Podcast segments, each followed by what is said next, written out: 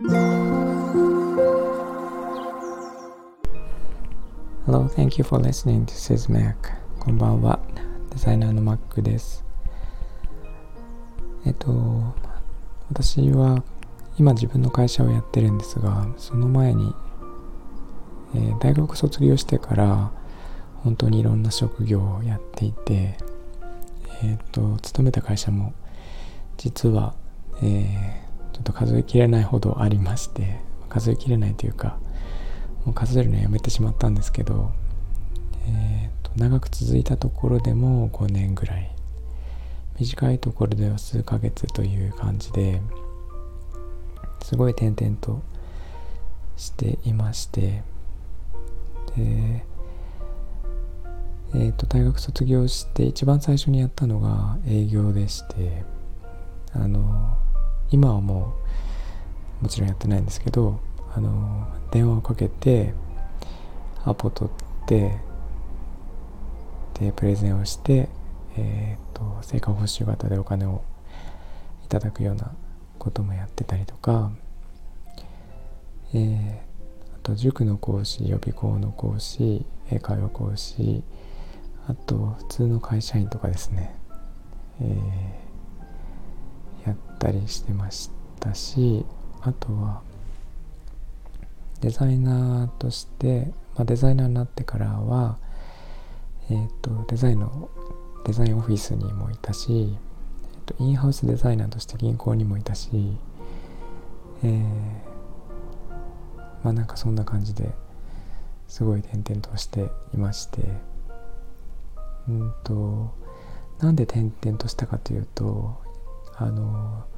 自分のスタイルで仕事をしたい人でなんか結構どこかに勤めていてもうんなんか自分の一存で結構いろんな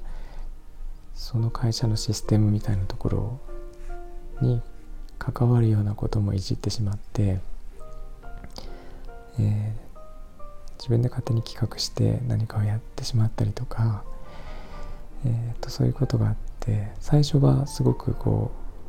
う、えー、アイデアを褒められるんですけどそのうちになんかなんか合わないからということでなんか勝手にやるなとか言われたりですね。してで、まあ、そういうところは1年とか5年とかその会社にもしいてもなんかあんまり自分の納得いくような環境にはならないだろうなと思って先が見えてしまって、えー、それが見えた途端に他の職業を探してるという感じで結構なんかいろいろと渡り歩いてました。で私面接が実は得意で面接になると大体あの受かる自信があるんですけどえっ、ー、となんかそういうことも幸いしていろんなところに勤められる。られました。で結局なんかいろんな本当に本当にいろんな会社に勤めたんですけど一番その中であった会社っていうのが、えー、と1社だけありましてそれが自分の会社なんですけど自分の会社はもう自分が思うように、えー、まあ、自分の会社なので当然なんですけど自分のやりたいことができますよね。もちろんあのそうじゃないこともあるんですけど自分がやりたいことをやるために付随してくるものなのでなんかそういうものはえっ、ー、と、まあ、自分でもやってきたんですけどなんか幸いえっ、ー、となんかこんな私でも一緒にやりたいという人が手伝ってくれる人がいてそういう人たちを巻き込んでやることができていてで、えー、今に至っています。でこれはどういう話かというとなんかうんと私の場合は自分に一番合ったやり方で仕事をしたかったっていうのがなんか最優先のポイントだったので自分のか自分で会社を作ってしまったんですけどなんかそういう会社ってまあ結局私はなかったので作ったんですけどどこかにあるかもしれなくて。それってやっぱりやめてあのいろいろこう見てみると分かってくるところがあると思うんですよね。だから私はなんか一社に勤めきるというのは全然なんかあんまりまあ良くないとは言わないですけどうんなんかつまらないなと思ってて。あの他のところをいっぱい見てみてで元のところが良ければ戻ればいいだろうしというような考えでいます。なんかこだわってずっとそこに居続けるというのは、まあ、いろんな理由があるからそうしてる方もいらっしゃると思うんですけどなんかすごくもったいないような気がしますね。もっと合うところがあるかもしれないしなので転職しましょうっていう話ではないんですけどなんか、えー、今はインターンとかねそのいろんな方法があると思うんですけどなんかうんと何かの方法を使ってその他の会社を見てみるとか仕事をやってみるとかなんかそういうことをやった方がいいようないろいろ経験した方がいいような気がしますね。で私は初めは英語の仕事しかしてなくてあの英語専攻し大学で専攻したのであの英語で生きていくって決めてたんですけど結局デザイナーになってそのデザインっていうのも全然あの英語と関係がないというかあの大学でも習ってないし全くなんか想像もしていなかったことなんですけど一回やってみたら自分にすごい合ってて本当になんかやってよかったなと思うんですけどそれってやっぱり本読んだりとか人に話を聞いたりとかそういうことでは絶対分からなかったことで一回足を踏み込んでやってみてすごいいいなと思ったんですね。なのでやっと見るって大事だなっていう気はします。で人生1回しかないのであの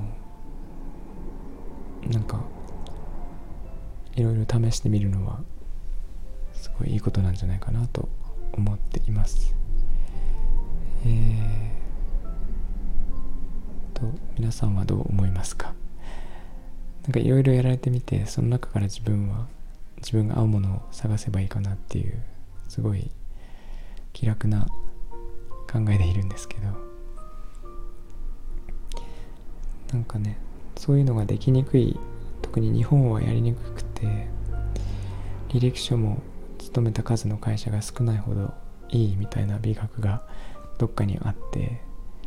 アメリカでは逆なんですよね。履歴書本当にいろんなところに勤めた方がえっ、ー、と高評価でこんなにいろいろや経験したんだねっていうふうに見られる。なんかそういう文化的な違いもあるんで難しいかもしれないんですけどうん私はでもいろいろ経験した方がいいんじゃないかなっていう気はします。それは仕事の話だけじゃなくて、まあ、いろんな他の面にも通じるとは思うんですけど仕事は特にねあの日本の場合は変えにくくてえっ、ー、となかなか簡単にできる話ではないと思うんですけどでも自分の成長のポイントになるですね。その転職活動とかも今まで自分がやってきたことをまとめて、えー、自分が何ができるのかっていうのを考え直してみるとかそういうなんか自分を客観的に見てその他とどう、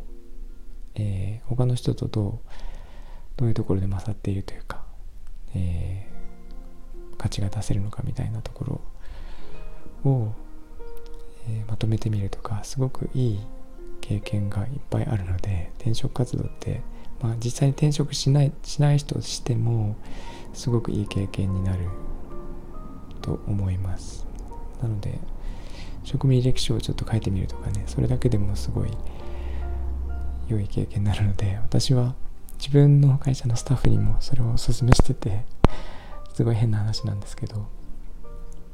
あのそうすることで自分の何て言うかなすごい成長のいきっかけになるんですね。なのであのこれはおすすめします、えー、フリーランスをやってる方もそうなんですけどえー、っとなんか全ての人に